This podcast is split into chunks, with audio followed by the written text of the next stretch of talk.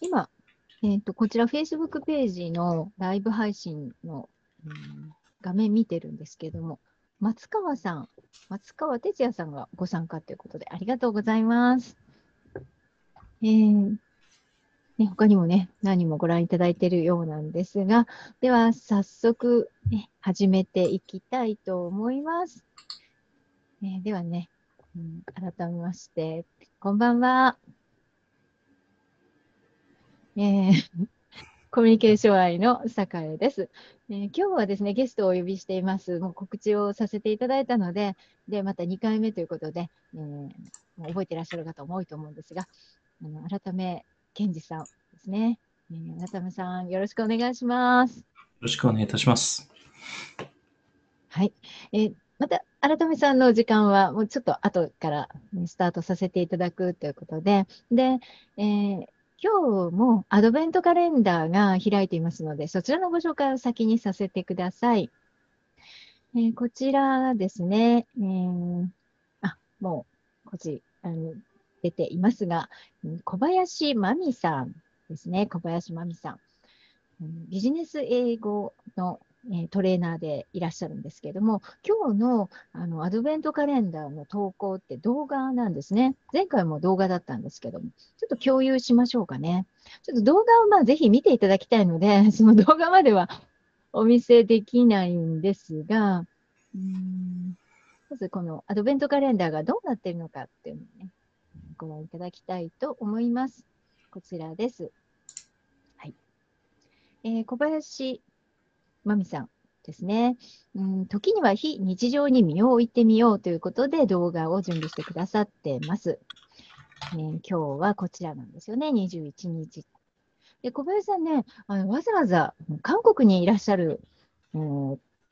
時に収録してくださったみたいで、で、またね、お話、すごくね、役立つ話でした。まあ、心に残るというか、あ、そうだよねって、特に今、忙しい時期なので、えー、そうだなっていうふうに感じるものでしたので、ぜひ皆さんも、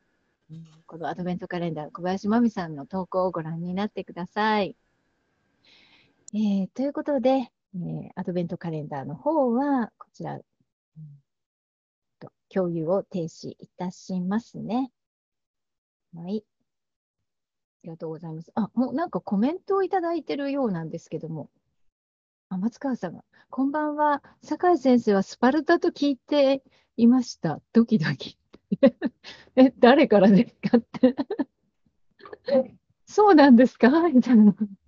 うーん、スパルタなんですか？どこからの情報か、一応あのコメントにカキカキしていただくと。まあ、あの、いろん受け止め方はあるかと思うんですけれども、決してそんなつもりはありませんが、はい。まあ、そういう感覚もあるということで。ね。えー、で、え今日は、あの、こちらにね、控えてくださってます、改めさんと一緒にお話をさせていただきます。テーマ自体は、あの前回の第2弾っていうことでですね、あのオンラインの発信力というもの、こちらね、もう本当に私たち今重要な課題ですよね、オンライン発信力っていうのは。で、この発信力を身につけるにはっていうことで、第1弾の時には、あの改めさんはあのトレードマイスター育成機構というオンラインスクールをなさっていて、そのトレーダーを育成するトレーナー、トレーダーを育成するトレーナー、の方も育成してるわけですよね。うん、だから、まあ、トレードを教える先生を育ててもいるわけです。で、そんな中で、えー、特に今もう発信力が重要だということをあの言ってるんですよっていうことを聞いてから、そうよねと、まあ、お互いにですね、その点にあの共感して、で、まあ、それについてね、えー、ちょっと語っていこうかとで、また、改めさんがね、日頃そういうあの生徒さんにも教えてるようなお話なんかも伺えたらなということで、第1回目来ていただいたわけです。で、えー、第2弾は、えー、今日はですね、その中でももうちょっと掘り下げたところで、ね、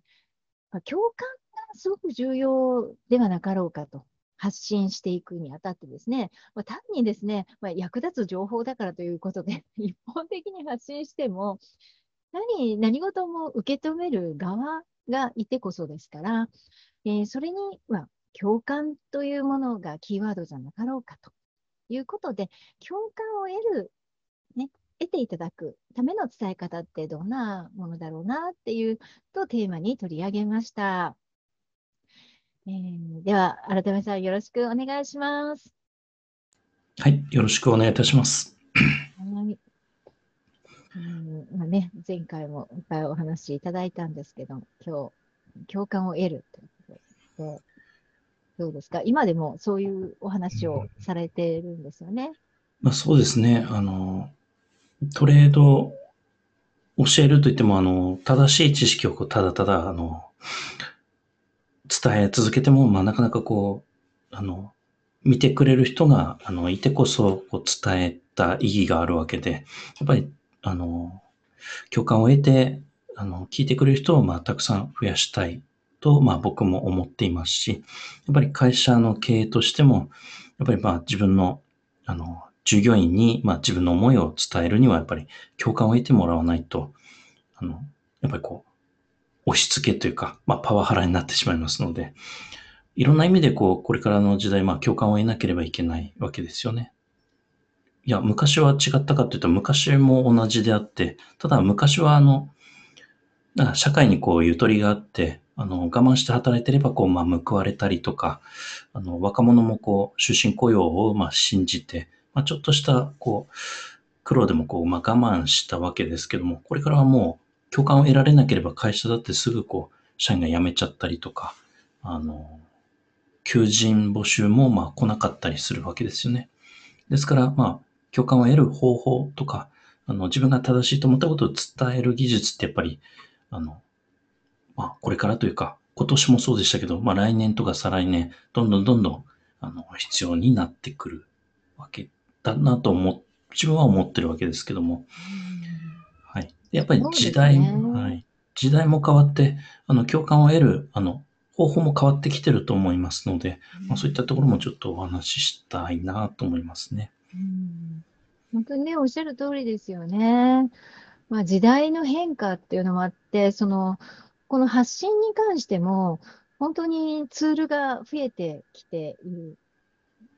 今ね、特に今こういうライブ配信という、本当に生でね、配信することがとても簡単にもなってきているから、はい、その全部が同じやり方でいいのかって、また核心部分はそう変わらないんでしょうけれども、はい、やはり、その、見てくださる、あるいは聞か聞いてくださるっていう方たちに向けて、もうどんなふうに伝えるかというのは工夫が必要ですよね、どうしてもね。はい、そうですね、まあ、おっしゃる通りで。まあ、前回あの、あの、お話しさせていた第一弾では、うん、オンライン発信力を、まあ、つける必要があるよという、まあ、発信しなきゃいけないよということをまあお伝えして、まあ、今はこう、まあ、自分にはそういう発信できないとか、何かこう伝えるものがないとか、まあ、そういうところで止まっている人もいるので、まあ、まずはそれをこう、えー、そういう壁をまずクリアしていただきたい。というのがまあ第一弾で、まあ、今回まあお話ししたいのは、まあ、オンライン発信力というか、あの共感を得る方法ということで、方法ってもう普遍であって、やっぱり共感を得るというのは人間の本能にこう訴えかけることじゃないですか。うん、ただ、今年、あとはまあ来年とかから、どんどんどんどんその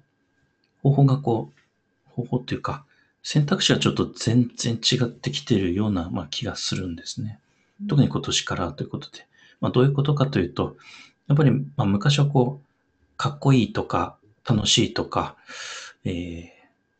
なんかためになるとか、まあ今もそうなんですけど、まあそういうダイレクトなもの、まあ人気が出ているとか、まあそういう共感の言い方だったんですけど、今はこう、あの、怒りとか、なんかこうそういうネガティブなこう感情をこう、あの書き乱したりですね、えー、なんかこう、面白おかしい、ちょっと危険なことをやってみたりして、こう、共感を得よう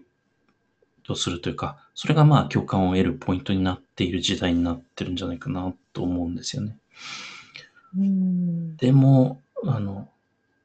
でも我々はこう、そういうものを目指しってはいけないというか、そういうジレンマもあるというあの気がしていてですね。はい。まあ、今おっしゃったのは、まあ、よくあの今だと注目されるところでは YouTube とか、はいね、ああいうの、まあ、分かりやすいですよね。ねまあ、YouTube だけじゃなくて、まあはいなんだろう、そういう YouTube を例に挙げると、そういったなんか、うん、人の怒りを なんか誘うようなものであったり、うんまあ、そうなんだネガティブなね、感情に触れるようなものの方が、むしろわーっとこう、あの、再生回数が上がったりとか、注目されたりっていう。で、まあ、それに追随する人たちも出てくるっていう、そうですね。はい。うん、そういうことなんですよね。はい。でもやっぱりそこを目指したらね、意味はないですよね。そうなんですよね。うんともすると、まあ、まあ、オンライン発信力って、まあ、YouTube だけではないですけども、発信するからには、なんかフォロワーとか、いいねとか、まあ、そういうのをこう、あの、集める方向というか、集めた方がなんかこう正しいみたいな、正義みたいな風潮になっていて、えーそれはそれ。でも、あの、根本的な、あの、一本柱がないとですね、やっぱりこう、ブレちゃうと思っているわけですよね。はい。ですから、まあ、共感を得る方法論はいろいろありますけれども、あの、やっぱりこう、伝えるべき、あの、なんていうか、理念とか、まあ、そういうものが、まあ、ないと、あのやっぱりこう、チャンネル数が、こう、チャンネル登録者数が、まあ、少ないから、あの、なんかこう、諦めてやめちゃうとか、ってなっちゃうと思うんで、まあ、そこを超えると、まあ、どんどんどんどんこう共感を、まあ、得てもらえるというか、チャンネル登録者がまあ増えるんじゃないかなと思っているわけですね。まあ、ですから、巷のまあ YouTuber 的なところをまあ目指してはいけないという、まあ、アンチテーゼというか、まあ、そういうのをこう伝えたいなと思ってるんですね。確かにね、広告収入を得るための映像と、あそうですね。の目的がね、やはり、うん、あの CM とか、あれに近い考え方になっちゃうとね、はいうんそうですね。本来教えるとかはいい。う立場で、またあの学ぶ方、ご覧の方が学びたいという気持ちでご覧の場合は、特にそういう方向に進むっていうのは、まあ間違いですよね。そうですね。まあ本当に、あの、理念とかポリシーが、まあやっぱりこう、感じられないんですよね。トップランクの YouTuber とか、オンラインで配信してる人も。でやっぱり僕はこう、曲がりなりにもこう、ためになる動画をこう上げていると思ってるんで、やっぱりそこでジレンマがこう発生するわけですけども、うんかジレンマ感じてはいけないと思うんですようね。んそれはね、多くの方が見るっていうところに価値っていうのは当然あるとしても、そうやはりそこの中身がどうなのかっていうところは、まあ自分なりにしっかりと見抜いていかないといけないですよね。ね。外側からのこう数字だと、まあ、外側から非常に分かりやすいんだけど、中身っていうのはなかなか見えないとこですからね。ですね。やっぱりこう、集客とか、そういう YouTube の、あの、集客技術を教えてる人は、やっぱり本当にまあ理念がなくて、あの、なんかこう、テクニカル的な、まあ SEO 技術とか、あの、まあそういう動画編集とか、なんかそういうことばっかり言ってですね、まあ理念を、なんかつ強烈に伝えたいものがまあ何なのかというのをこう、まあ、あんまり追求してない、小手先だけのまあ技術ばっかりまあ追求しているように思えるわけですよね。はい。で、まあ、一番びっくりしたのが、まあ、集客とか教えている、まあ、僕の知り合いのメールマガジンを見てたら、まあ、理念とか、なんかそういう、うん、起業するにはですよ。起業するには、なんかそういう理念とか、そういう、うん、もの、あった方がいいですかないです、ない方がいいですかということを書いていてですね、本人はななくてもいいですよって言い放ってるわけですよ。えと思ったわけですよね。なんかそういうものがないのに起業しちゃダメだと僕は思うんですよね。起業しちゃいけないし、オンライン発信してもいけないと思っていて、まあびっくりしたわけですけども、そういう理念も何もないんだったら起業するべきではないですし、会社のサラリーマンとしてあの会社の理念に乗っかって働いてた方がまあ絶対幸せなんで、まあ、まあめ、めちゃくちゃびっくりしたわけですけども、まあ、やっぱり YouTuber とかも、ただただ自分の生活を垂れ流しして、えー、生にもアクセスを集めてですね、まあ何回も言いますけども、別にあの、えー、ディスってるわけじゃなくて、それはそれで、あの、まあいいと思いますけども、えー、我々がまあ目指しているのはもうオンライン発信力というか、ただアクセスを集めればいいわけじゃなくて、まあ理念が必要だよってことを、まあ、えー、まあ言いたいということですね。ですね。あの、改めさんがその大事にしている理念っていうのはどういうものなんですか？はい。やっぱりこう、まあ僕のジャンルで言えばまあトレードとか投資ですけども、えー、正しくやればまあ稼げる。で、やっぱりこれからの時代、あの、就職もなかなか難しいですし、まあリストラもありますから、まあ、そういう人たちでも、まあ、あの、まあスマートフォンさえあれば、まあ、ちゃんと稼げますよという、はい、そういう人たちが、あの、間違った知識をこう、えー、学んで遠回りしないようにましたいというのが、まあ、僕の理念ですね。で、うん、僕だけではまあ本当に発信力なんか弱いので、えー、発信力をまあ身につけることもまあ必要ですけども、あのまあ理念に共感してもらうのがまあ目的であって、うんまあ、キリストなんかもそうですよね。えー、あの正しいこと言っててもやっぱりこう、迫害されたりとか、なかなかこう話を聞いてもらえなかったり最初はするわけで、それにまあめげちゃいけないという、なんか共感を力を得る方法という、えー、テーマではありますけども、まあ理念を守ることがまあ最優先だよと僕は思うわけですね。うん、自分なりのこう正しさというものってその理念だと思うんですよね。はい。うん、そこがはっきりしていないと、おそらく、例えばまあ数として表現されたとき、まあな、どんな数でしょう、いいのの数なのか、まあ、再生回数なのか分かりませんが、そういう数として出たときに、正しいのかどうなのかっていうのを見誤ってしまうと思うんですね、理念がないと。ねはい、理念があれば、そこでその数に対しての見方っていうのも適切にできると思うし、だからすごく仮に少ないとしますよね。そこで落ち込む必要もないわけですし、そうですね、多いからといって、その喜ぶこともできないかもしれない。どちらか分かりません。それは自分自身に問うこと、その理念に基づいた発信をしているのか。ね、あついついね、そのなんだろう、あのアクセスを集めたいがゆえにあの、自分の理念から外れたことをしてるなっていうのは、自分が分かることです。だけど、理念を持っていなければ、はい、それ自体もわかんないから、どっちっていいんだろう、うね、あ数が増えたからこっちがいいやっていうんで、なんかどそうなんですよ。こっちに向かうんじゃないかっていう気がちょっとしますね。おっしゃる通りですね。はい。やっぱりこう、面白おかしいことをやってる人いっぱいいるんで、あ、こういうのも面白そう、こういうものも面白そうみたいな感じで、まあ、自分のあのキャラクターを、えーまあ、超えて別のことをやり始めると、まあ、迷走しちゃうわけで、うん、おっしゃる通りです。ね。うん。そこに一つ広告収入を得るという目的にしているのか、教育的な動画を提供するっていうふうにな目的なのかによって、そのね、やっぱり向かうところが違うのかなとも思うんですね。やっぱり広告収入を得たいっていうんであれば、やっぱり徹底してそういう注目を浴びるということの方をもう突き進むっていうのはやっぱりし、まあ、しもうね、課題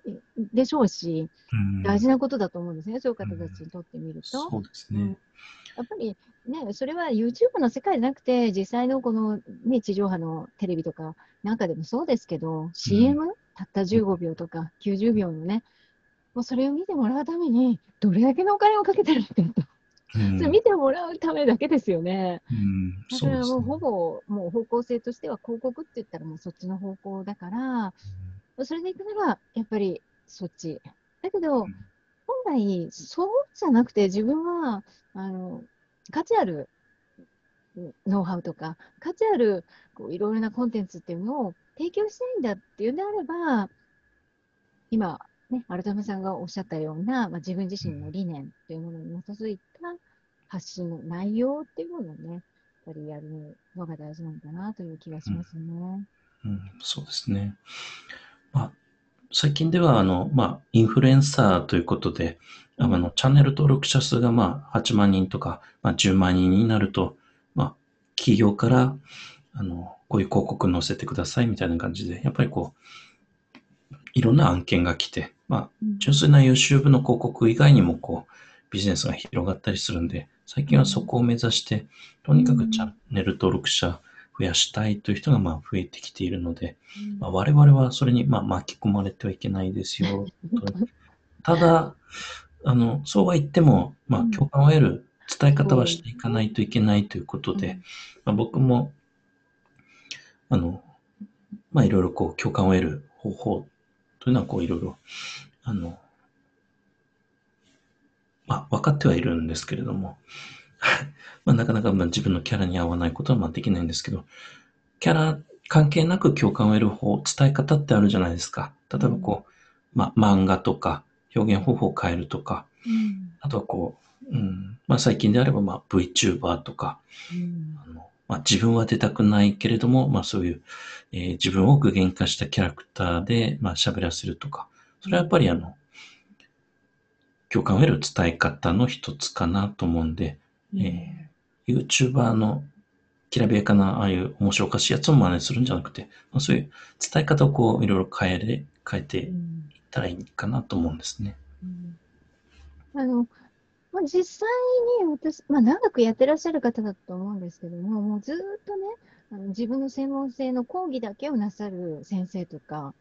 もう、もう大ファンの方すごく多くて、っていう、はい、あの YouTube チャンネルもあったり、また、あの、コミュニケーションをね、すごくうまく取っていって、ファンがついていらっしゃるとこもあったり、だから、はい、まあね、きらびやかな、なんか、すごい経験みたいな人もいるけど、一方で、やっぱり着実にね、うん、見てくれる方たちとの、その、信頼関係というか、また絆みたいなのをね、うん、作ってい。かれてる方もたくさん YouTube の方ではね、いらっしゃって、まあ、それはそれでまたさらに、えーと、広告の方もね、うん、まあ、お仕事もあるみたいな方もいるので、やっぱり、その、ファンの方に、どれだけこうアピールできるのかというか、そこをす考えていかなきゃいけないとこですよね。うん、方向性がいろいろだったらね。はい、うん。なので今日このテーマにしたとこですけど、はい、改めさん自身がその共感を得るために、あのこういうことはあのやってるというようなことありますか？そうですね。まあ、まずはこう、継続的にやるということで、まあ、まだまだこう、継続できてないですけども、うん、えー、まあ、とにかく続けることですよね。継続、そうですね。はい、たまになんか、年に一回ポロッと言う、いいこと言うでは、えー、たまに過ぎて え、ダメなわけですよね。ですからやっぱり週に一回とか、やっぱりこう、あの、共感を得て、まあ、聞いてくださってる方の、まあ、モチベーションが下がらないように、まあ、僕はまあ、定期的にこうオンラインで発信していて、それはもうほぼほぼまあ毎日やっているわけですよね。そそのうちのまあ一部をまあ動画化して YouTube に上げているわけですけども。うん。ライブは YouTube ライブやってるんですか？そうですね。あとは、えー、まあクローズドに Zoom を使って、まあオンラインでやるとか。うんまあそれもまたオンライン発信力でもありますよね。継続的にまあ続けるというのも、あの、発信力になるかな。そうですね。たまにポロッと、まあ、発信しても、発信力にはまあならないかなという感じです。それはあるでしょうね。はいうんまあ、その続けるのもまたまた面倒くさいというか、大変じゃないですか。確かに。まあ、誰も聞いてくれない時期だと、うん、えー、やっぱりこう、あの、めげちゃうわけですけども、うん、まあ、そこら辺はやっぱりまあ、技術的なものも必要かなと思ってますけど。うんあれこれ工夫していく必要がありますよね。うん、継続っていうことに関して言うと、私最初に、まあ、まだこれからスタートする方向けのセミナーとかね、今やってますけど、私もいろいろ考えたときに、何よりもこうシンプルにできる状況を整える。うん複雑にしないで。いや、やればやるだけ増えてくるし、それははい完璧にしようと思うと、いくらで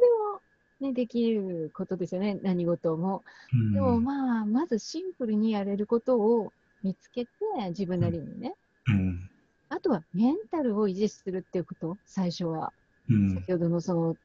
まあ、仮にライブだとしたら、全く誰も聞いてない、見てないっていう状況で話すいやー、かなりね、ねあのうん。変な人だ に近いぐらい メンタルがおかしいわけですね。誰かいるからこそ話すわけですけど。うん。うん、だから、まあ、あの、要は、今はこうご覧いただいている方がいるから話す。で、でまあ、すごく自然というと変ですけど、まあ、気持ち的には、こちらの気持ち的には、まああの、自然ですけど、それだって、この状況だって変といえば変なんですよね。うん まあ、改めさんがこういらっしゃるから、むしろもう本当にいつもとは違うので、私もすごく楽しいですけど、うん、やっぱりそういうこうメンタルな面の部分をどう、うん、乗り越える、うん、なれるとか、まあ、どんな表現になるか分かりませんけど、はいやっ。ぱりメンタルを考え、一番考えて、慣れていくのがいいと思うんですね。はい。技術的なものはもうすぐにクリアできても、そこだろうなと思うんです。だから、そのための工夫をしていいと思うんですよ、私。はい。そうですね。うん。はい。おっしゃる通りで、オンライン発信力って、まあ、動画を撮ってオンラインで発信する、まあ、YouTuber 的なものもありますし、こうやってライブでやる場合もありますけども、うんライブはまあ、相手があって、坂井先生がおっしゃった通り、まあ、モチベーションが上がりやすいんですけど、カメラを前にして、うんまあ、カメラに向かって喋るっていうのはなかなかこう、きついものがあるんですよね。初めてやる人には。はい、でもそれはオンライン発信力であって、やっぱりまあうん伝えたいなとか、やらなきゃなという、まあ、お金儲けとか、そういうモチベーションでもいいので、まあとりあえずこう、うんあの、カメラの前に向かって喋るというのは、かなりの、あの、パワーが必要というかですね。発信力はやっぱりこう、まあ、モチベーションから、まずはこう、来るかなと思うんですね。うんそうですよね。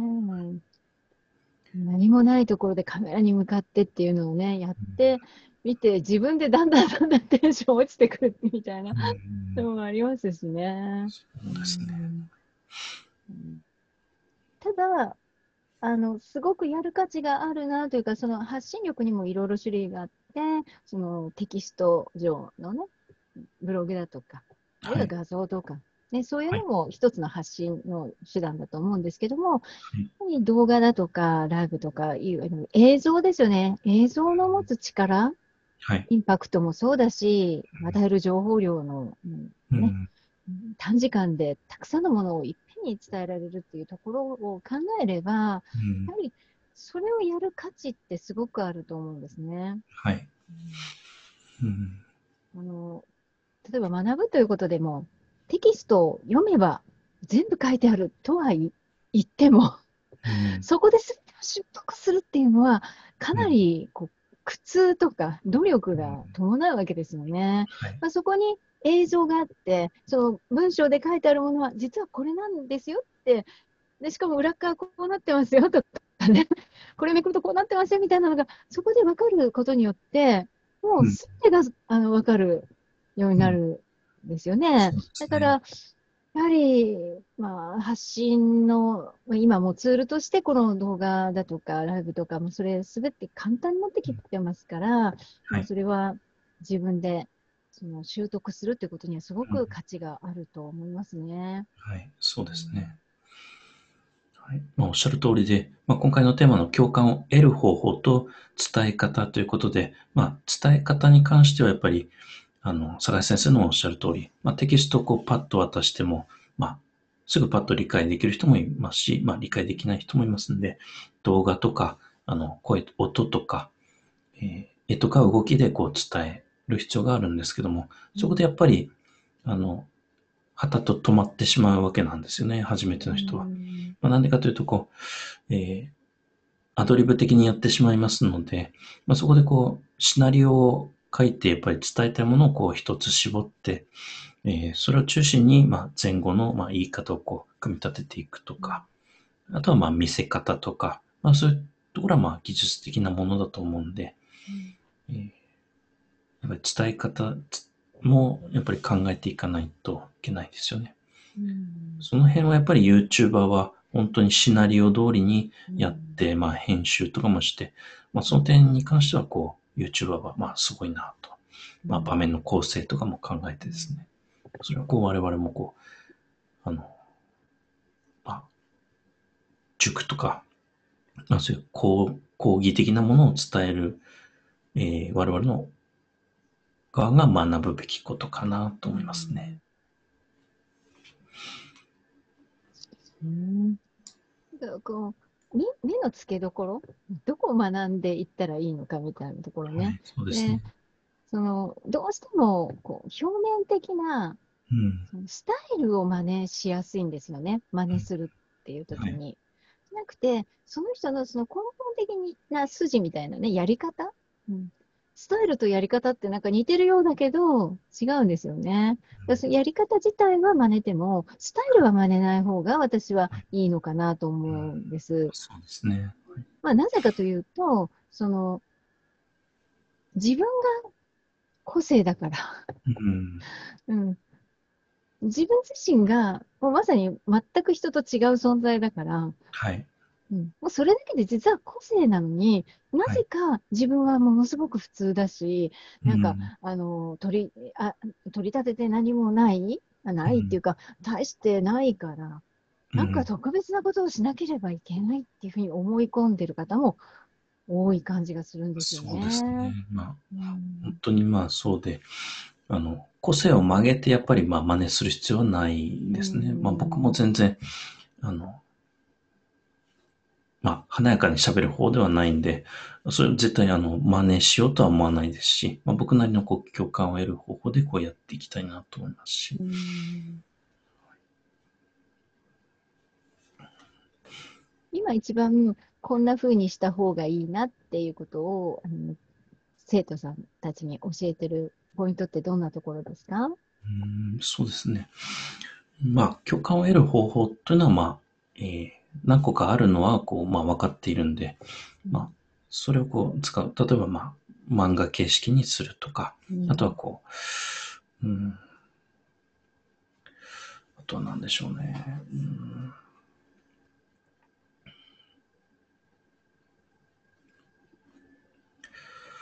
うん、まあ本当にいろいろあるんですけども、うん、例えば、うん、まあ自分が出ないんだったら、あの、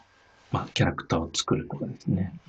自分のキャラに合った、しかもまあ共感を得るポイントをついた、えーまあ伝え方をこうしていっていただきたいな。あとはまあ、その人その人のまあ、やりたいこととかコンセプトを、えー踏まえて、まあトレードをこう教えていただきたいなと思ってるわけですね。まあ僕の、あの、塾生の方々もこう伝えていく方にまあ回ってきてる人もいるんですけど、やっぱり僕とは違う伝え方、コンセプトでやっていただいてるんで、うんまあ、別にまあ真似する必要はないですしう、ん共感ポイントはまあ全然違うわけなんで。そうですね。あの、学習という点で言うと、今、あの、ユーデミーっていうのを日本では割と、うん普及っていうんでしょうか、皆さん知るようになってきて、で、えー日本の講師の方もユーデミーに学習コースっていうのをたくさん出すようになってますけども、はいそこでも、その、同じテーマ、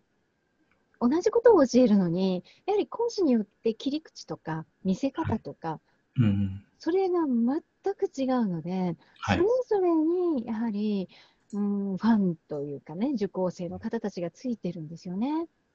通常、同じことを教えるんだから、別にこうあって、それで十分じゃないかなと思いますけど、全然そうじゃないんですよね、やっぱりね。はい。ううんん、だからそういう、こう、自分独自の、うんまあ、独独自性を出そうじゃなくて、自分がいいと思ったのをそのままやれば、それだけで独自性っていうのがあるわけだから。ただまあそこで、例えば顔を出したくないっていうこだわりがあるんであれば、出さない方法を考えるとか、うん出さなくても共感を得るにはどうしたらいいんだろうみたいなのを考えていくといいと思うんですよね。はい。そうですね。おっしゃる通り。うん、本当に発信って言ったらいろんなチャンネル、いろんな場所でありますからね。はい。うんはい、なので、まあ、まあ、YouTube に関して言えば、今ま、今のところこうエンターテインメントとか、あの、そういうものがまあ主流ですけども、やっぱり YouTube も、まあ YouTube というか、まあ Google ですけども、Google もやっぱり Udemy をこう模倣して、やっぱりこう講座とか、あの、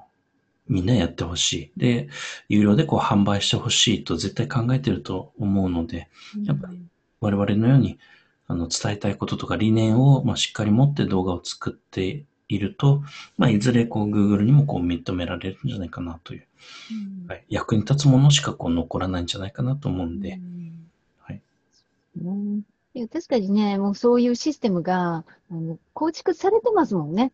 そういったあのね。まあ、教育はい系の方たちが実際にそこで、まあ、本当のオンラインスクールみたいなのを作れるようなシステムみたいなのがね。そうですね。まあ、Amazon では、あの、有料でビデオをこう販売できる、個人でも販売できるプラットフォームがもう出来上がっていて、まあこれからは有あの Amazon プライムでも講座を有料で販売できるようには、まあ、もう今なっているわけですけども、、Google もやっぱりそれに、Google とか YouTube もそれに絶対追随してくるはずなんで、はい。まあ、面白おかしいエンターテインメント的なチャンネルもやっぱりテレビの代替メディアとして残るとは思うんですけども、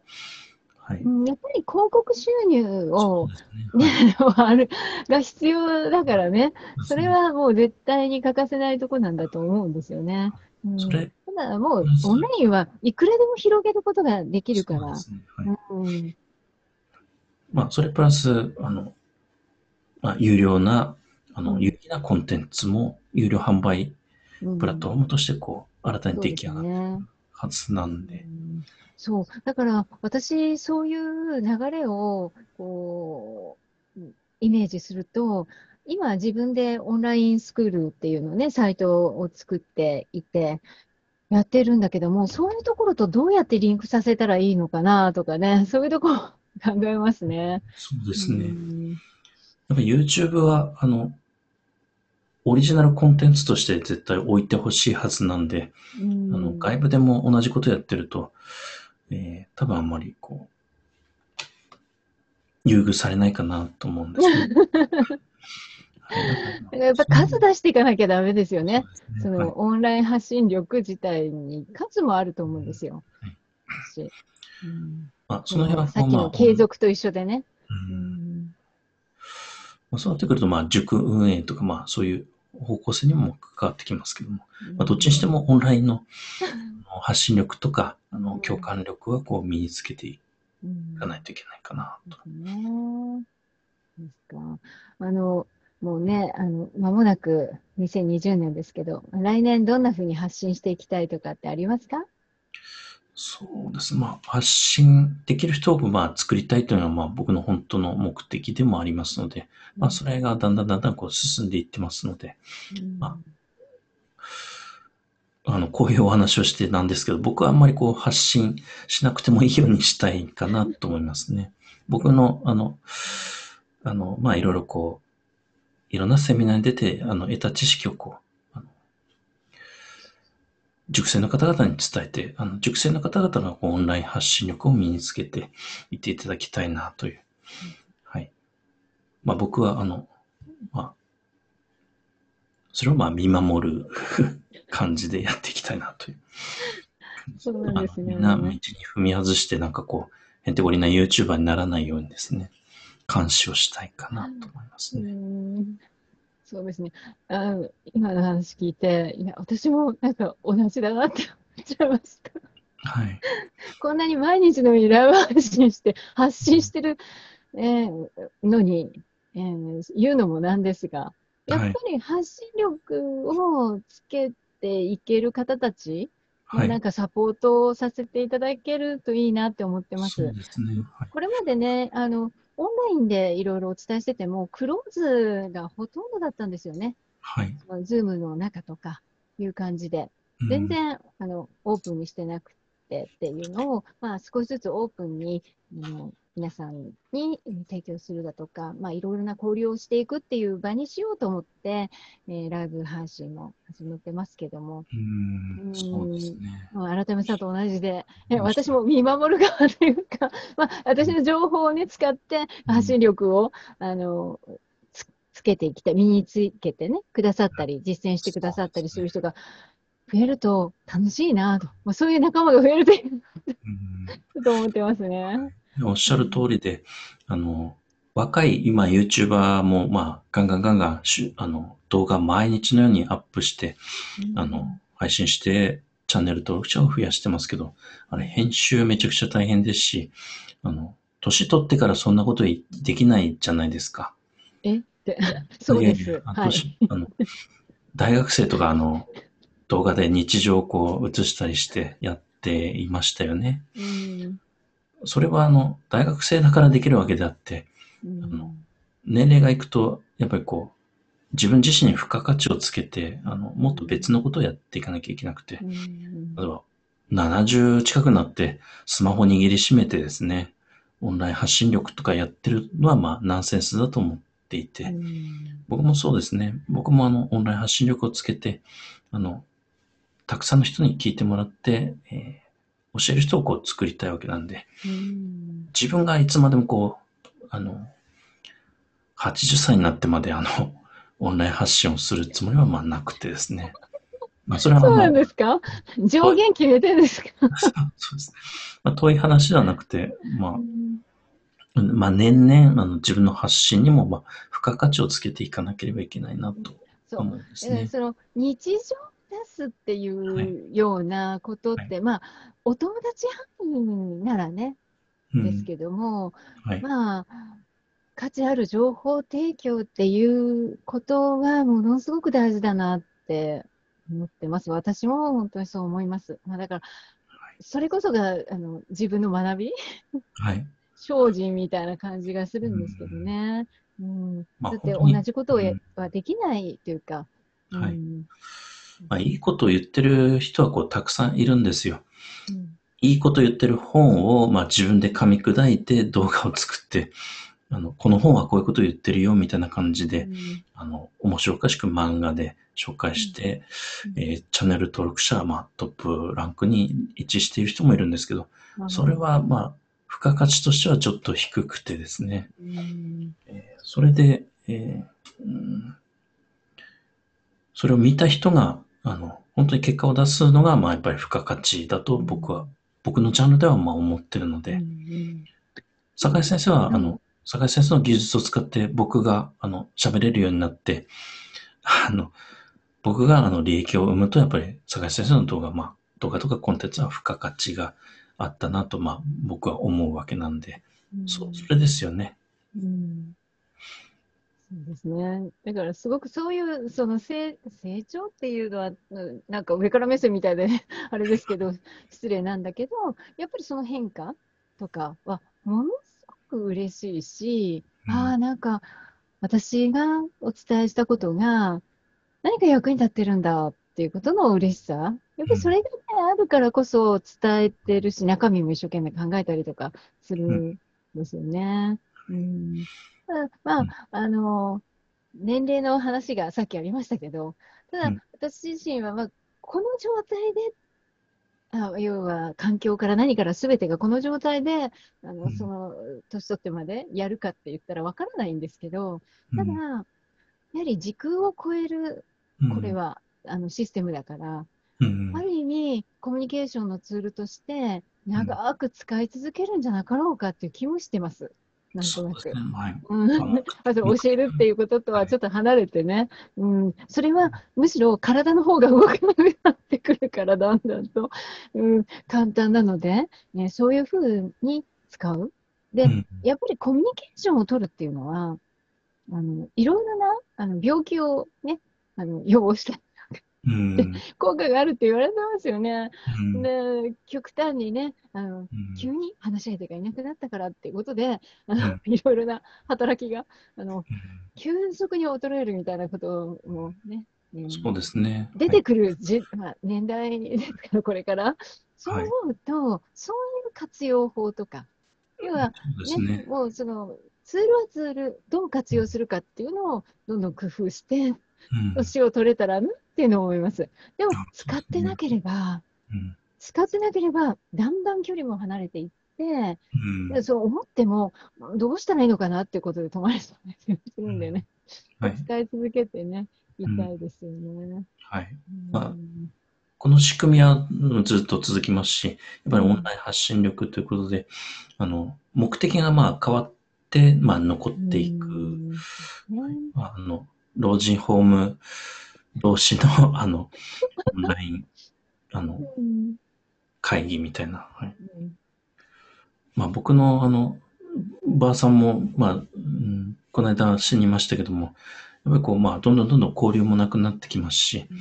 僕はしょっちゅう会いに行って話を聞いてたんですけど、うん。うちの、まあ、姪っ子とか、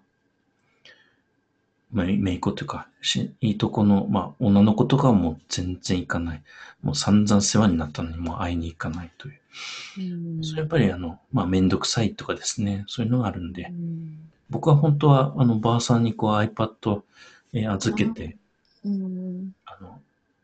孫たちが、まあ、いつでもこう、まあ、ミーティングできるように、まあ、したかったんですけども、うん。まあ、ちょっと、まあ、いろいろあってですね。うんあの、テレビとか、あそういう家電製品、まあ、持ち込んじゃダメということだったんで、まあ、できなかったんですけど、まあ、これからはそういうこともあるかな、という。ね、むしろそういうほものをね、積極的に使って環境を整えていくって方向性に行くかもしれませんよね。ね。だから、だからまだその価値っていうものが理解されてないんだと思うんですよね。うん。こういうものを使うことの価値。例えうんばその、あの、猫さんたちにしても、どれほど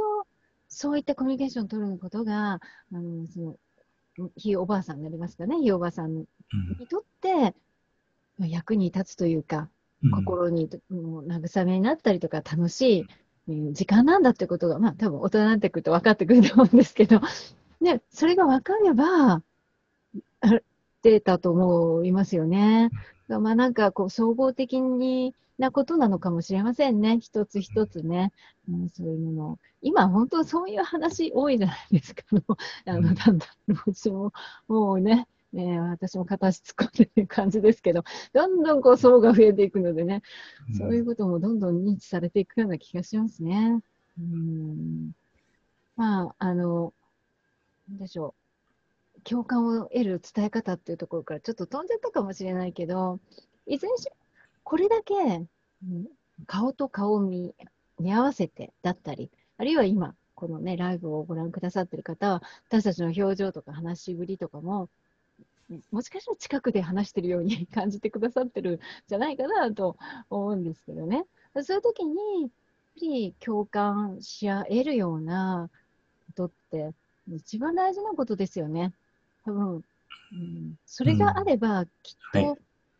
うん、ものが変わっても、伝え方のなんかツールとかが変わっていっても、きっとなんかうまくいくような気が しますね。うん。はい。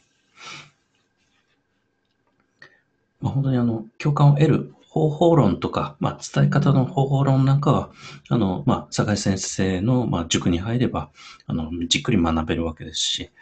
まあ、僕も、あの、まあ、いろいろこう調べて、まあ、共感を得る方法ですね。まあ、ポイント。まあ、人間の、まあ、五感に、まあ、訴える方法とか、まあ、伝え方というのも、こう、まあ、いろいろ調べて、まあ、これから、まあ、塾生の方々にこう伝えていけたらなと思っています。はいうご経験に基づいたお話とか、すごく説得力あるから、ね、ぜひお伝えになって、どんど、ん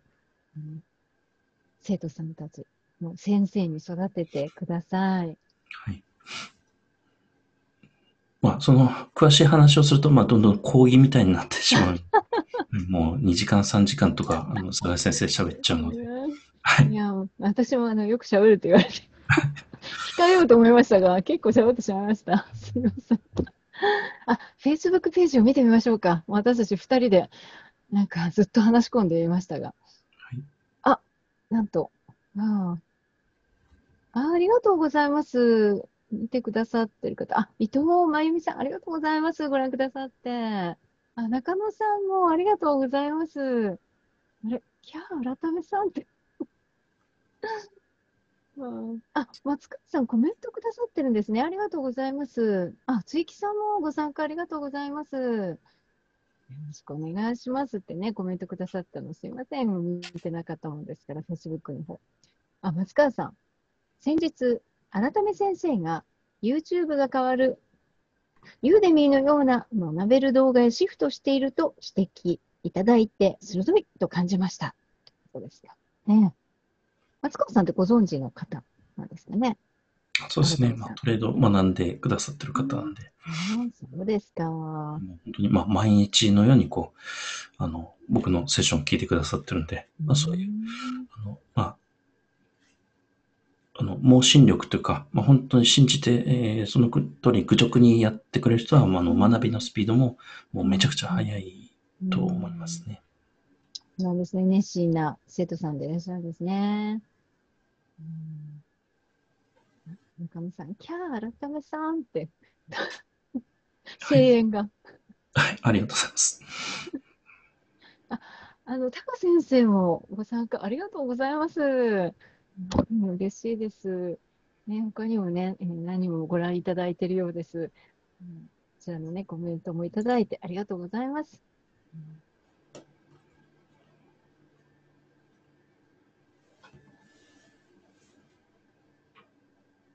改めさんの方で何かありましたか？大丈夫ですか？えっと、あはいそちらの方のシェアの方は？大丈夫です？はい。はい。じゃあ、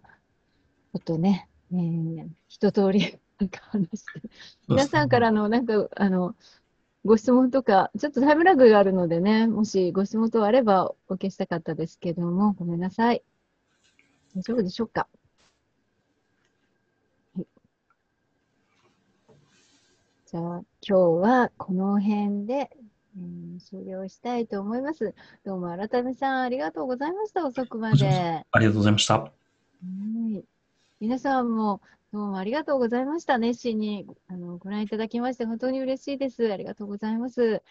またね、えー毎日やっていますので、よかったらお立ち寄りください。あ、そして、あ、そう、明日なんですけども、明日はですね、おすすめ動画を、えーご紹介しようというコーナー、えー考えてたんですけども、えー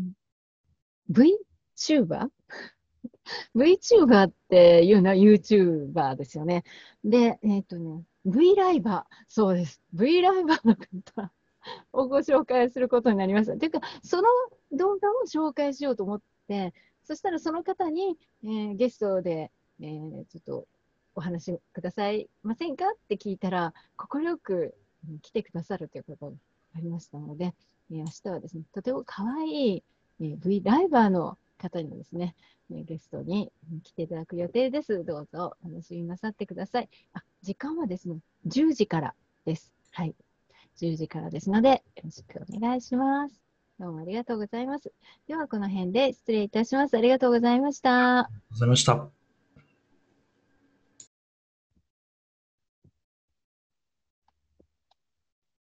では、ライブストリームを止めますね。